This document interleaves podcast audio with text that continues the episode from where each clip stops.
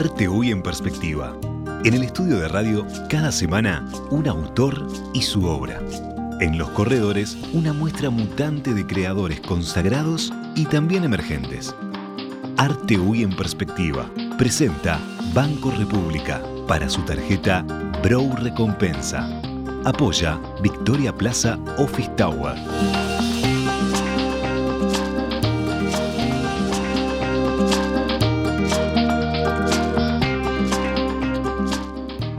Conversación. Hoy conduce Daniela Blut.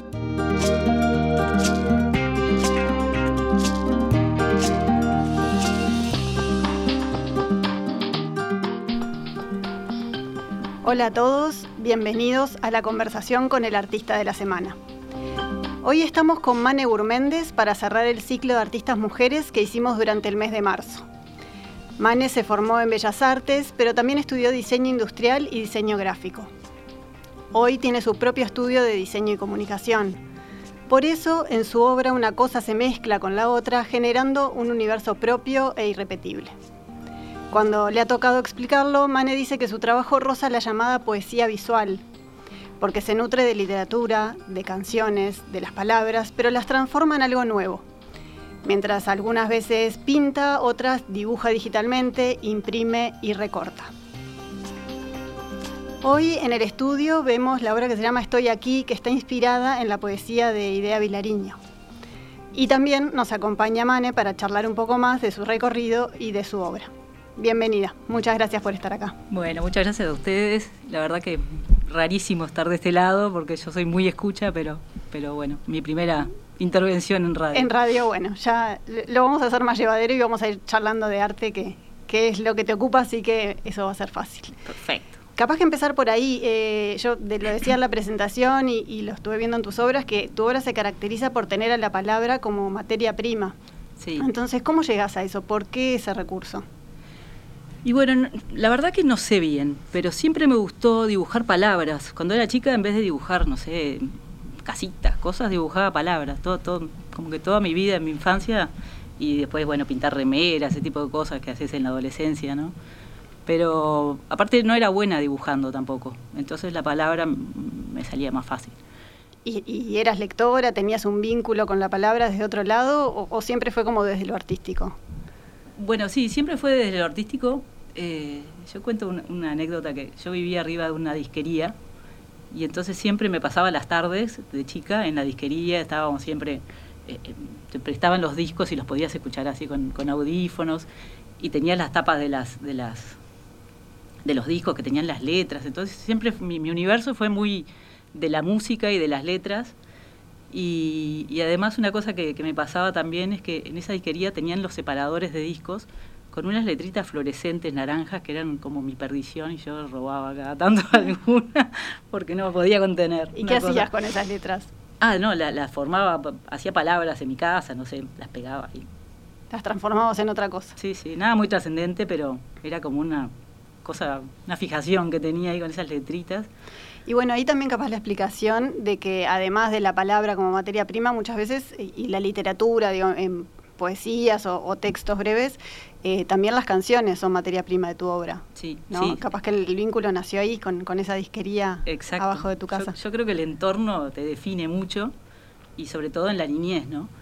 Y, y sí, utilizo muchísimas eh, letras de canciones o, cosas muy afines, pero en general sí son letras de canciones que me gustan, o, o, o poesía, o, también escritos de literatura, todo un poco, lo que, lo que veo que me, me, que me interesa, que me atrae, que me, que me da como cierta inquietud, me, me gusta. ¿Y vas por el lado de la atracción de, de visual o, o de los, las, los temas que trata esa poesía o esa canción? O hay un tema de palabras, eh, yo me, me, preguntaba, yo que vengo de la prensa escrita, eh, ¿hay palabras lindas y palabras feas, palabras que rinden y palabras que no rinden? Claro. ¿Va, ¿Va, por ahí o va por el contenido de esa canción o, o, de esa obra literaria? No, en general va por el contenido, más bien. Cuando el contenido me interesa, eh, le busco la, la, la, composición a esa, a esa canción o el texto que sea, ¿no? Pero más bien es el contenido que después me dispara a otra cosa. ¿Y en general qué temas son los que te interesan o, te tocan? Y bueno, tengo, tengo, como dos líneas de trabajo, digamos. Una que es como más de experimental, que es donde utilizo canciones o poesía o ese tipo de cosas. Y después lo otro que son más como instalaciones, que ahí sí tengo, eh, me baso en general en un, en un cuestionamiento que tengo de algún índole, algo que me, que me genera inquietud, algo puede ser social o cultural o, o del índole artístico también. Este, y entonces ahí, ahí sí trabajo a veces, me, lo dispara un texto o me lo dispara una, una causa, digamos. Y ahí a uno, depende de lo que quiera transmitir, busco el texto o, al revés. ¿Y hay temas que, que se repiten, recurrentes en, en tu obra? Y te diría que sí, que el tema como desde lo social o desde lo de lo cultural, sobre todo. Yo hice una obra hace tiempo que, que, que trabajaba las dos cosas, ¿no? Era, era una obra en papel dorado, que es estas mantas térmicas que se usan para los, para, para los refugiados, ese tipo de cosas. Y entonces yo lo que veía en la prensa era esa situación como muy dramática y ese color dorado que me generaba como un, como un rechazo, como una cosa fuera de, lugar, ¿no? Entonces, bueno, quise plasmar eso en una obra que, que, la temática era una canción de los Beatles que se llama A Day in My Life y que dice I read the news today, como que hoy leí las noticias y bueno, eran dramas, ¿no? Por ahí. Claro. ¿Es esa que, estamos viendo? Esa misma, exacto. Sí, esa misma. Y bueno, un poco eso, ¿no? El deterioro, el, el, el contraste el contraste del color ¿no? En, esa situación tan dramática de migrantes o mismo de terrorismo también pasaba, ese tipo de, cosas como que me generan como cuestionamientos. ¿no? Hay una que hiciste eh, inspirada en un texto de Leila Guerriero, que es Amasar el pan, que, ves como una analogía de la forma de escribir o de cómo, cómo es para ella escribir. Eh, en, ese caso, ¿qué, ¿qué fue lo que te llevó a trabajar ese texto? Bueno, en general a mí me, me gusta mucho Leila Guerriero porque trabaja temas, eh, hace artículos, ¿no? Es periodista y, todos los artículos que escribe siempre me interesan, entonces tengo como que un referente ahí. Y, bueno, esta obra fue un, ejercicio de, composición, digamos. Me gusta ver el resultado más allá del, del contenido, digamos. Este, no sé, me, gusta que, que, que en mis obras haya como un tiempo de detención, de ver tratar de descifrar qué dice o no dice, ¿no? Que a veces me interesa que se lea un poco más y a veces no tanto, pero me parece que es como, como marcar que hay otros tiempos en, en, el arte, ¿no? Como, bueno, el, tiempo acelerado que vivimos hoy, ¿no? Como es toda una vorágine que hay que hacer 18.000 cosas en el día, si no, no, no, no, no rendiste, como la autoexplotación que dice Yun Han, ¿no? ese tipo de cosas. Entonces me parece que es un pequeño acto de rebeldía hacer ese tipo de trabajo que te lleva unas buenas horas de calado a mano, ¿no? Me parece que... En general eh, las letras se siguen identificando y muchas veces las palabras también se siguen identificando, ¿no? En la, en la obra, no es que se diluyen en, el texto. A veces sí, a veces no. depende un poco lo que quiera transmitir. Eso depende de cada obra. Depende de cada obra. Sí, en general como mi, mi temática todo lo que atraviesa mi obra es este un poco la fragilidad y la vulnerabilidad. Que, eso se refleja también en el material que uso, que en general es papel, papel calado. Entonces, bueno, eso te diría que es como el eje de, mi obra, es va por ahí. ¿Y cambias de soporte fácilmente? O sea, ¿te resulta lo mismo hacer una pintura que capaz que hacer una instalación? ¿Lo decidís en el momento? Porque son dos, dos soportes bien, dos herramientas y de hasta dos lenguajes bien diferentes. ¿Cómo, ¿En qué momento tomas la, decisión? Sí, bueno, un poco eso, lo que quiera transmitir y lo que y, a dónde va a ir la obra también, depende si es una instalación o si es este un, cuadro, o, depende un poco el material que use o, el soporte. A veces es tela, a veces es hierro, a veces es eh, hecho mármol también pero sobre todo lo que trabajo es más bien papel. en este momento, ¿no? Capaz que después mañana ya abandono y hago otra cosa, ¿no? Pero por cómo, ahora cómo, llegaste al papel o en esa experimentación? ¿Por qué lo, elegiste? Y bueno, yo porque empecé eh, queriendo plasmar textos, como una trama de texto. Me gusta mucho lo que es la textura de las cosas. Entonces este, quería plasmar textos en, cuadros, en pintura, y hacía unos stencils, que primero lo hacía en la computadora, era un texto, lo hacía en la computadora, luego lo, imprimía, lo, calaba todo como un stencil y después ahí lo, usaba el stencil como para pintar.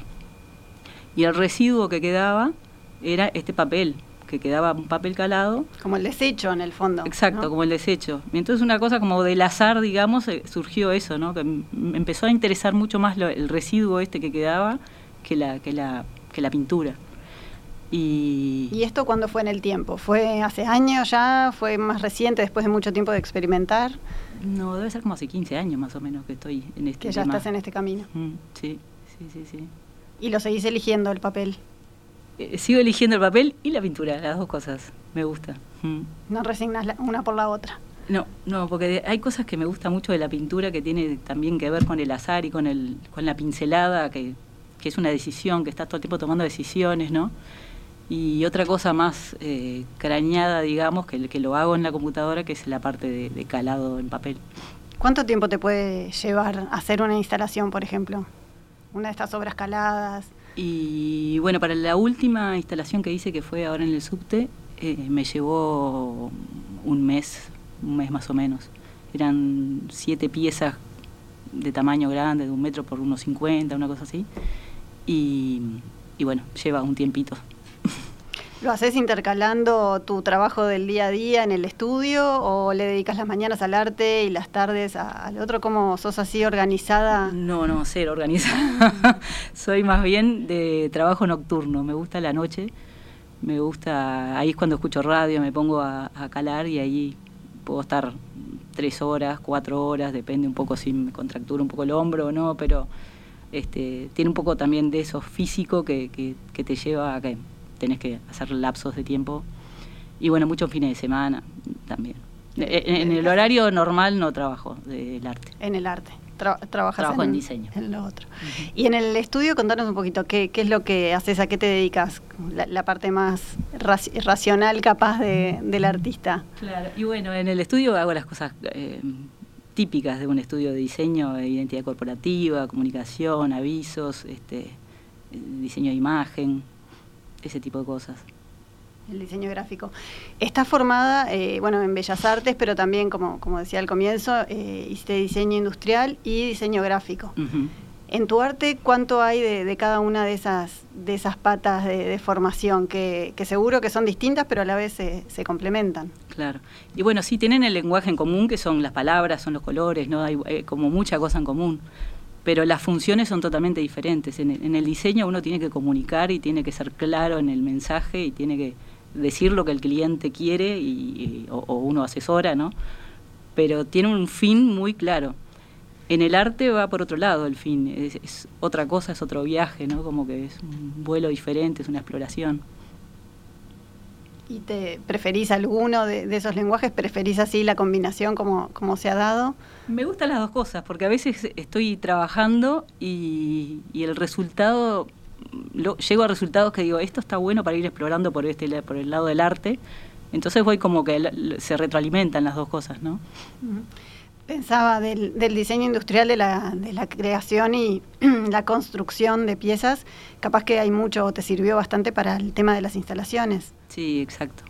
Sí, sí, lo que, lo que tiene el diseño, el diseño industrial, que te da una amplitud de campos, que, que, tenés como acceso a varias tecnologías o, o, orientación filosófica, o tenés como un abanico de especialistas, digamos, entonces, bueno, eso me parece que ayuda mucho sí, a, la parte de instalaciones, a la parte constructiva, ese tipo de cosas. Perfecto. Bueno, vamos a ir a una tanda y ya volvemos. ¿Sabías que con las tarjetas de crédito Mastercard Bro Recompensa, tu dinero vuelve a vos? Es la única que te devuelve plata cada vez que compras, a través de un programa de lealtad, en donde generás puntos que equivalen a dinero real, para comprar donde y cuando quieras, además de contar con beneficios exclusivos en los rubros más relevantes para tu día a día, que podés ver en beneficios.bro.com.uy. Pedí tu Mastercard Bro Recompensa al 2 1996 triple cero o en recompensa.brow.com.uy. Con tu tarjeta Mastercard Brow Recompensa, todo lo que das vuelve. Banco República, nuestro banco país.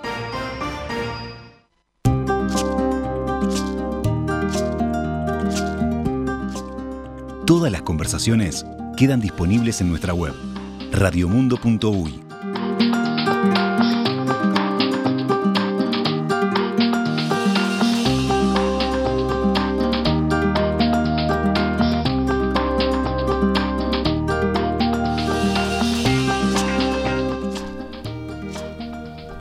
De vuelta en la conversación con Mane Gurméndez. Vamos a escuchar el tema que, que eligió Mane para acompañar esta entrevista de hoy.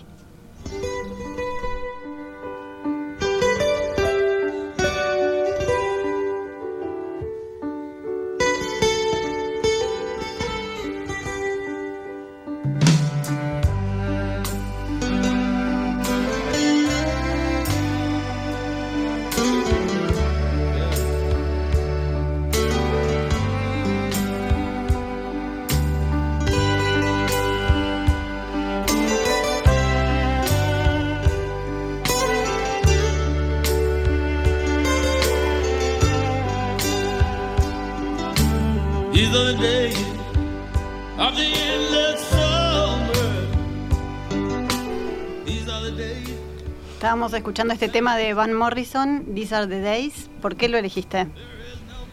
Bueno, porque me parece que es un tema que uno puede escuchar a cualquier hora, en cualquier momento, y, siempre está bien, como que funciona. Y, aparte porque tiene una letra lindísima que habla sobre el tiempo y sobre el hoy. Y bueno, me parece que eso... Sobre disfrutar. Sobre disfrutar, eh, sobre el aquí y el ahora, ¿no? Tiene algo muy, muy en ese sentido que con el tema del tiempo que, que bueno, es otra de las cosas que a mí me interesan también. Eh, ¿Lo usaste este tema para alguna de tus obras? No, todavía no. Todavía no. Podría ser este el disparador. Sí, sí, sí. Igual me costó elegir, porque yo soy muy musical, y entonces elegir una canción fue, dije, bueno, hago así, al azar, un poco al azar, en, una playlist que tengo. que, de tus favoritas. Sí. ¿Y cuando trabajas estás siempre escuchando música? Eh, depende, depende. Cuando, cuando estoy creando, eh, en general estoy más bien en silencio o con alguna música de fondo, pero que, no tenga que ver con, letra, más bien que sea este, solo música. Y después sí, cuando, cuando hago la segunda parte de la obra, digamos que es la, parte de calado, de pintura, ahí sí me pongo música, sobre, sobre todo me pongo radio. Me, gusta mucho escuchar conversaciones, me parece que, que entras en, un, en una profundidad diferente de me lleva a un, a un lugar diferente. Y podés crear y al mismo tiempo estar prestando atención a lo que estás escuchando. Sí, bueno, combinás? cuando creo, no, cuando creo estoy tranquila, pero cuando estoy ejecutando, ejecutando, ahí es como una cosa como es muy mecánica, como como tejer. Yo siempre digo que como tejer no tiene ninguna ciencia. Y entonces ahí sí puedo estar más distendida y, y escuchar y y me encanta. Y decías que no sos eh, así como tan organizada o ordenada, pero para ejecutar todo este calado debe haber que ser muy prolijo. Eh, o, sí. o, meticuloso. Sí, sí, sí, sí, pero ya te digo, no tiene ninguna destreza que no pueda hacer nadie, digamos. Eso. Que no se pueda aprender o entrenar. Sí, sí, sí, sí, como tejer, como andar en bicicleta. Bien. Y en esto de la poesía visual, eh, ¿cómo, te acercaste a, esa corriente? ¿Dónde la conociste? ¿Hay algún referente que, te haya marcado? Y bueno, no, en verdad fue al revés, fue un poco lo que te decía, que, llegué a, ese lugar eh, un poco al azar. Y bueno, después sí me fui, me fui investigando por ese lado, a ver qué artistas uruguayos había, este, que en internacionales también, a ver qué, qué, hace la, gente en ese, en ese rubro, ¿no? en esa área que es como muy experimental también, que es, que de las cosas que más me gustan a mí. ¿Y con qué te encontraste o con qué nombres que, te gustaran? Bueno, acá en Uruguay Clemente Padín es como el referente, ¿no? y, y, después en, en, el mundo hay mucho, sobre todo, y, hay pintura, muchos textos sobre pintura, Cy Tomley, este, no sé, hay cantidad. Y estuviste eh, en Ciudad de México viviendo y en Barcelona. ¿Qué, estuviste haciendo en, estas dos ciudades que son muy diferentes? Imagino que experiencias. Sí, bueno, una, una fui porque me fue mi familia eh, a México.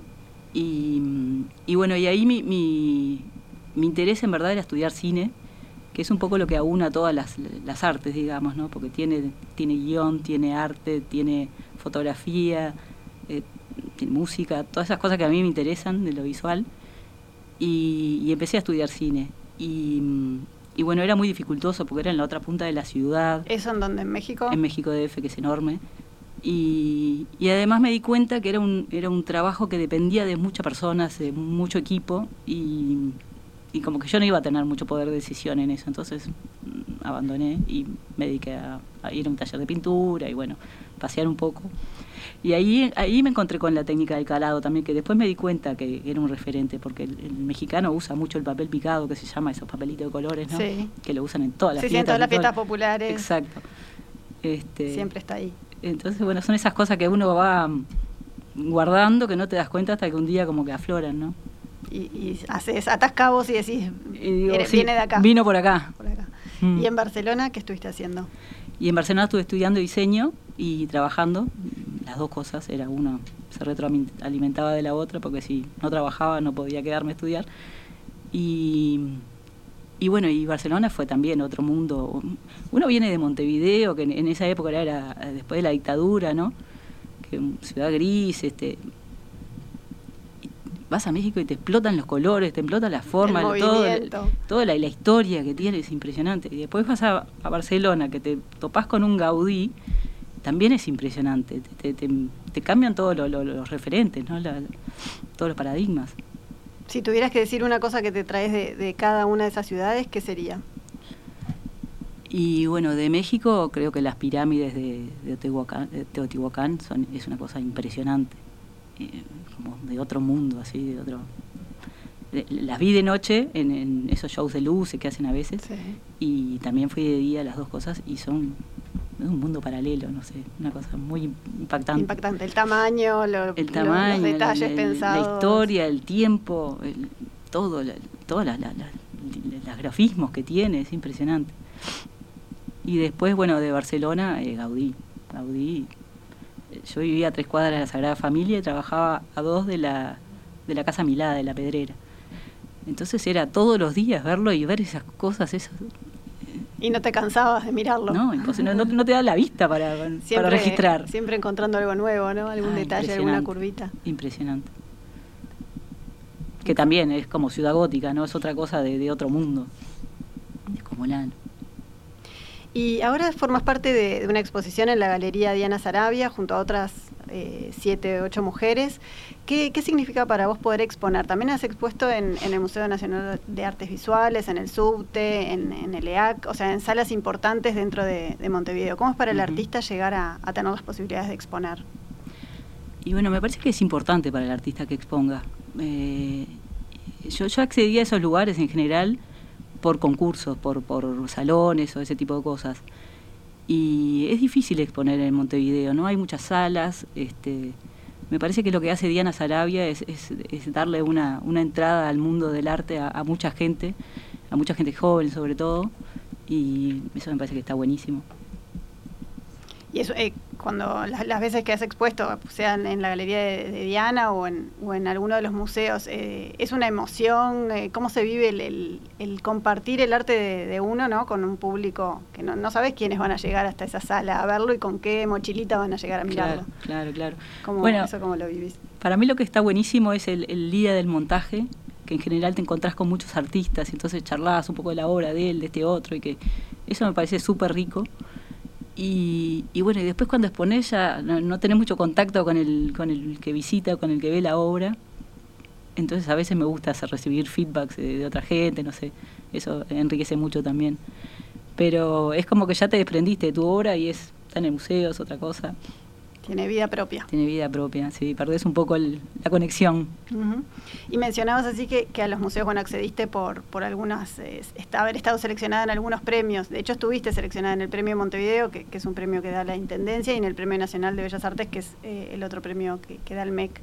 Eh, ¿Qué significan los premios para vos y qué cosas te, habilitaron? Parte lo respondiste en la, en la anterior, pero bueno. Claro. No, a mí lo que me parece que son como un incentivo que, bueno, es muy discutible todo el tema de los salones, eh, se discute en todos lados, no solo acá, en, otros países como que a veces es premiar uno y el otro no, es como que, no sé. A mí me gusta porque me, generan desafíos y, eso me hace trabajar en una temática que, que, si no, viste que la vas extendiendo, yo que sé, me parece como que tener un deadline eh, ayuda a, trabajar un poco más y profundizar más sobre la obra. A ordenar. A ordenar. Mm, sí.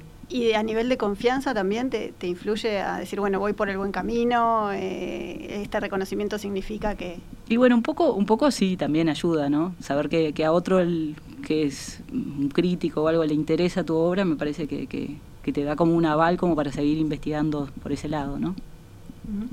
Ahora veíamos en las imágenes que en, tu obra hay, de todo un poco, aparecía una imagen de, del restaurante en, en el hotel El Hyatt, ¿no? con, con, todas las palabras en hierro. En hierro. En hierro. Sí. ¿Cómo te lleva esa, esa también dualidad entre lo más artístico y capaz que un trabajo por encargo o más comercial? Sí, bueno, a mí me parece que está buenísimo eso, que la, que, el, que la arquitectura... este integre el arte como se hacía en otra época, que en, la época todos los edificios tenían murales, ¿no? Sí, sí, los de García Pardo, los de Sichero. Claro, cosas buenísimas. Y, y, bueno, parece que un poco se está volviendo a eso, como que se está... Yo he hecho para, para dos edificios también unos murales grandes en hierro. ¿Con palabras? Eh, con palabras. Eh, uno, uno, uno con... Uno tiene de referencia el, lo que era el gasómetro, porque es en el barrio sur el edificio. Y como el gasómetro se está destruyendo y bueno, me parece que era un mojón importante en la ciudad, este, quise, hice una especie de, de, de, obra inspirada en esas, en esas texturas que tiene el gasómetro.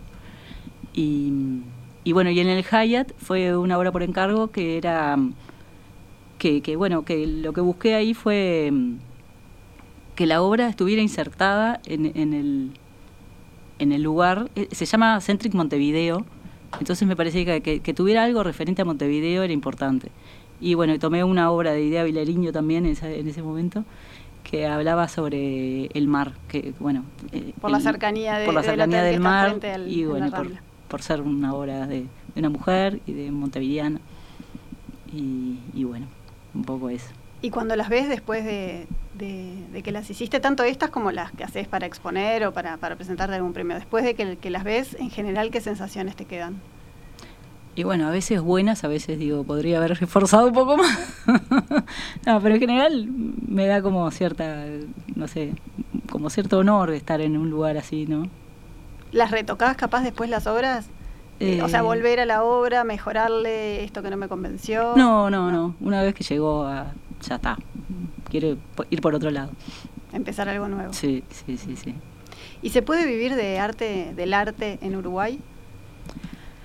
Y mm, yo lo veo difícil, no sé, sé que hay una gente que vive, pero en general vive porque, porque trabajan dando clases de arte. Eh, me parece que esa es como la más... La docencia. sí, la disciplina más importante es, esa. Eh, bueno, hay gente que sí vive del arte, pero yo no. Yo vivo del diseño y el arte es un complemento. El arte es un extra, si se vende o no se vende. En general no, hago obras para vender, hago obras porque me gustan a mí, sobre todo las instalaciones y en papel son imposibles de vender, o sea, es algo que, que me gusta hacerlas porque, porque da. ¿Y dónde las guardas después? ¿Qué, qué haces con ellas? Ah, ¿O, ¿O, quedan en tu taller? no, las enrollo en, en, en cartones que, bueno, es difícil guardar, porque el papel también necesita cierta temperatura para que no se humedezca y qué sé yo. Y bueno, las, las enrollo en cartones y tengo millones de rollos ahí en mi taller. Y, bueno, a veces, a veces se mantienen bien, a veces no tanto. ¿Qué, qué proyectos tenés para, para este año, además de la exposición que está ahora hasta fin de mes?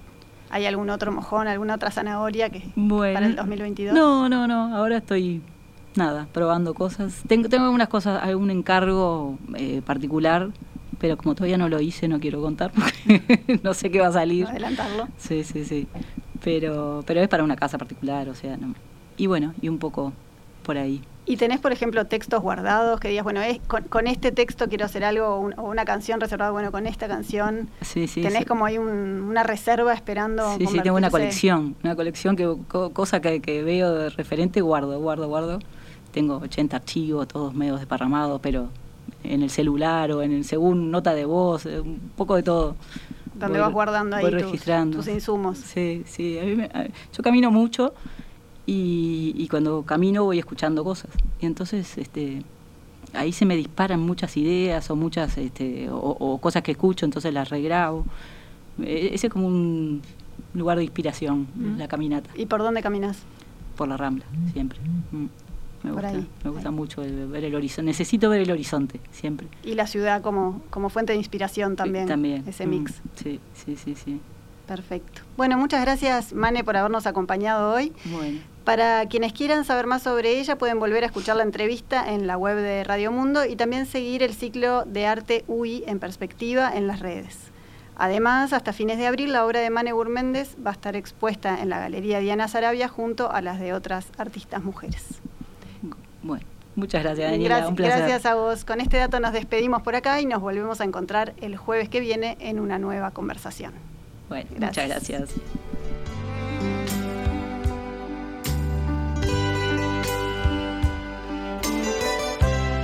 Para comunicarse con la conversación, recibimos vía WhatsApp 091 5252 52. These are the days of the endless summer.